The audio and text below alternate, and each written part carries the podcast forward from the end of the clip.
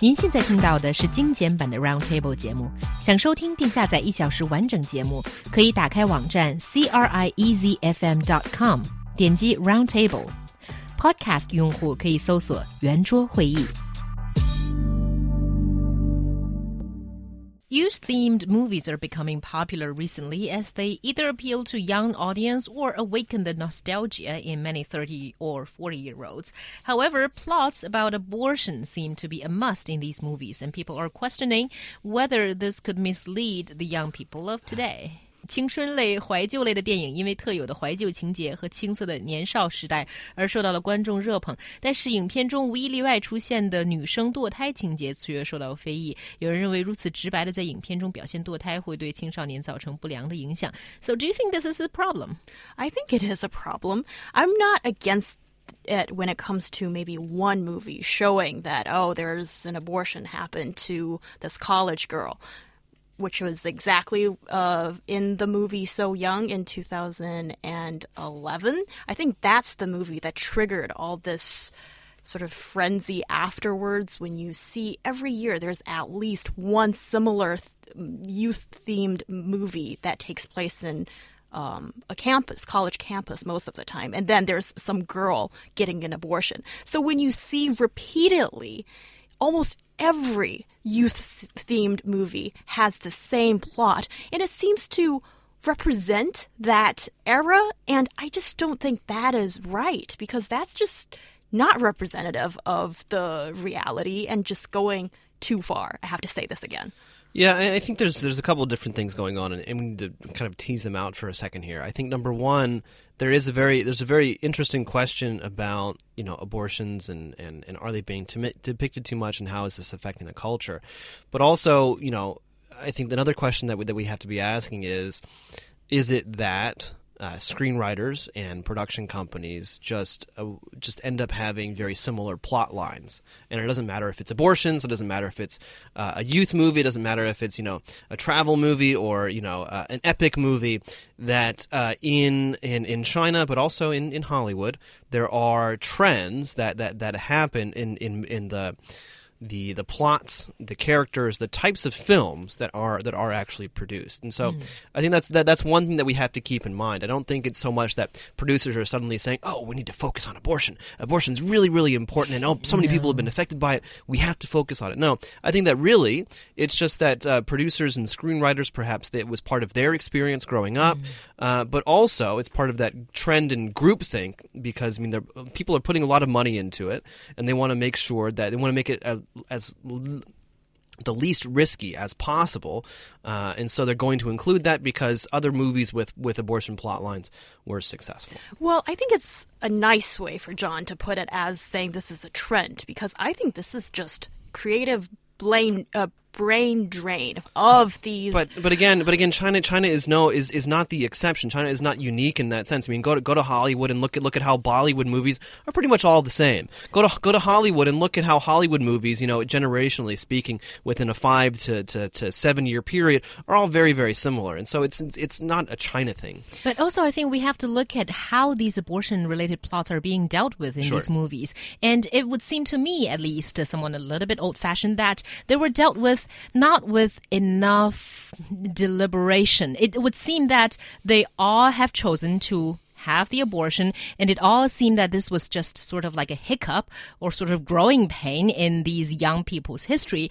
It doesn't seem to be a decision of a lifetime or you know, well, these it, plots are it, not being treated be? seriously. Should, should, should an abortion be, you know, a, a huge milestone? I don't know. That I'm is not, my I'm, question. I'm not. Yeah. I'm not a woman, so I, I, have no idea how it might affect uh, my body or my psychology or anything. But that is a question that we need to be asking.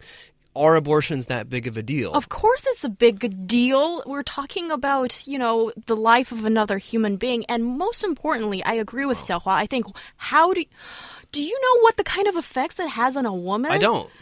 And Oh my god, I can't believe you don't know that, John. How would I know? I'm not a woman. Because you're very knowledgeable and I anyway, okay. So I think it's usually for uh, I, I, this is a very heavy topic, and I just don't think that in the, these movies that it's been dealt with the kind of severity that should be involved. And also, it's important to portray that maybe shouldn't they have uh, had protected sex in the first place, and this kind of thing isn't.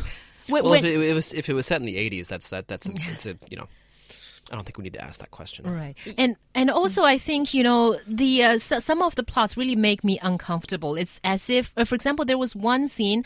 I think that was in the uh, original novel of So Young, uh, 致青春. It was cut in the movie, so that plot was not included in the movie. But in that one, uh, it was actually a married couple, but uh, the girl was pregnant, but the husband didn't want the baby, and then although the girl wanted actually to maintain the baby, she still went through an abortion. I mean, this was promoting all the wrong values of women sacrificing their own will and just But to why do satisfy but the why, husbands. but why does entertainment have to be promoting values? Why can't it just be a good story that people can relate to? But then it co- becomes a cliche now that it's not a good story at all, on top of not really.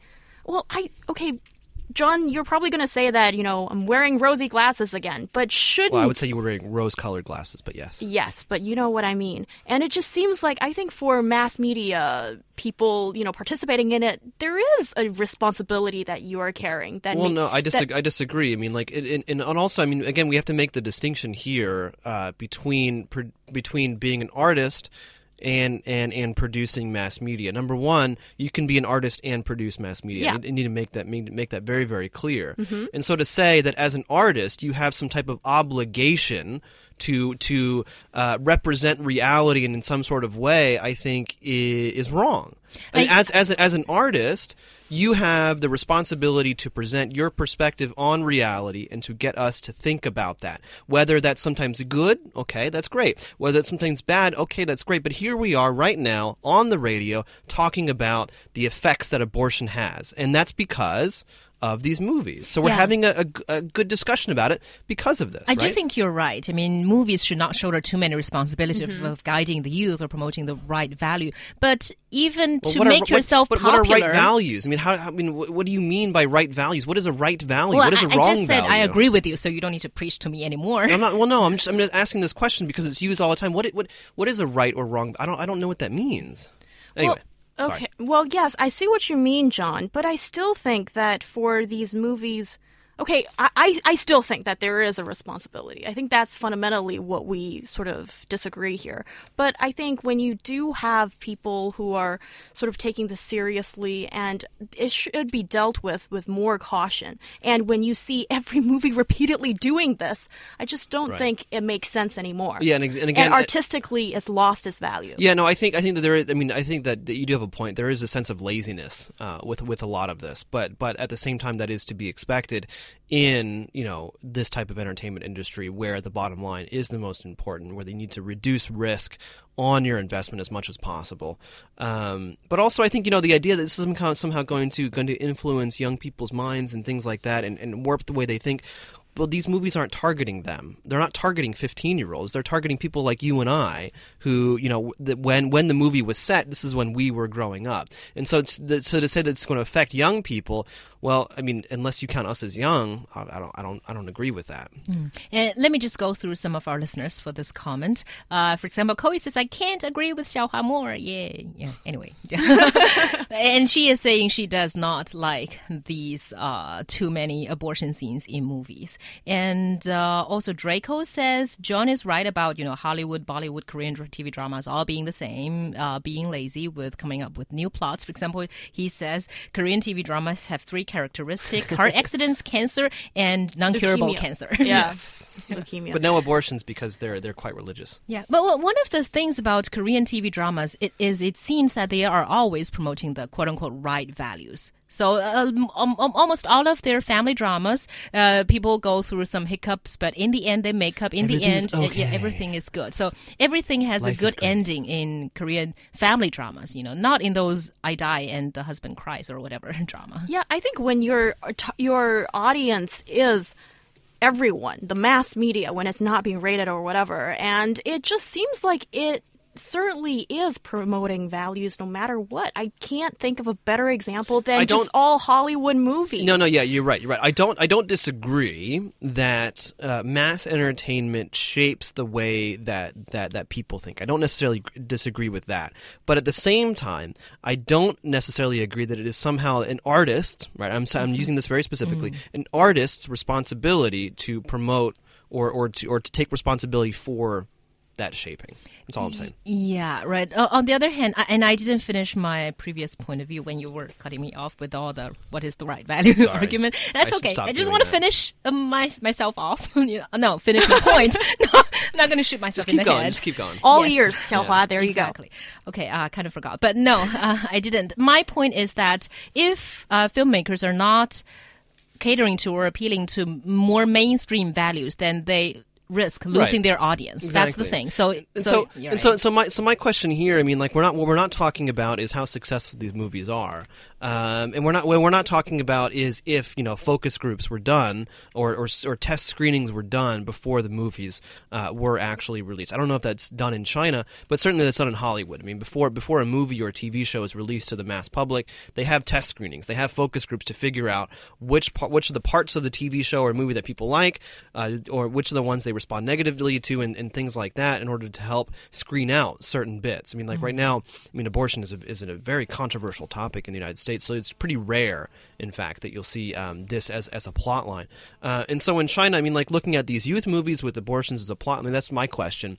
Uh, if are are they popular, right? Are they successful? How are how are people who grew up at that time responding to this? And if it's if it's um, I mean, if it's a fairly positive response to the movie overall, I have to wonder if that's not because some of the audience they went through something very, very similar when they were young, or they knew people that went through something similar. So it's a, there's a, there's a resonance going on there, not about promoting or uh, not promoting, but people just relating to the story. But with the frequency of this plot turning up in almost every movie of the youth scene, uh, it just seems like it's not reflective. It's being like too much. I think it's being overplayed a little bit. and and yes, and that's the sort of uh, feeling I get, and also I think that's also probably why a lot of people are not happy with it. And also, this shows that sex education in China has failed. Yeah. All right. Finally, Yeah. He Xiaoliang says maybe we should adopt the t- uh, the film rating system. Uh, that's also an idea, but that's a different discussion, I think. Another big one. Yeah.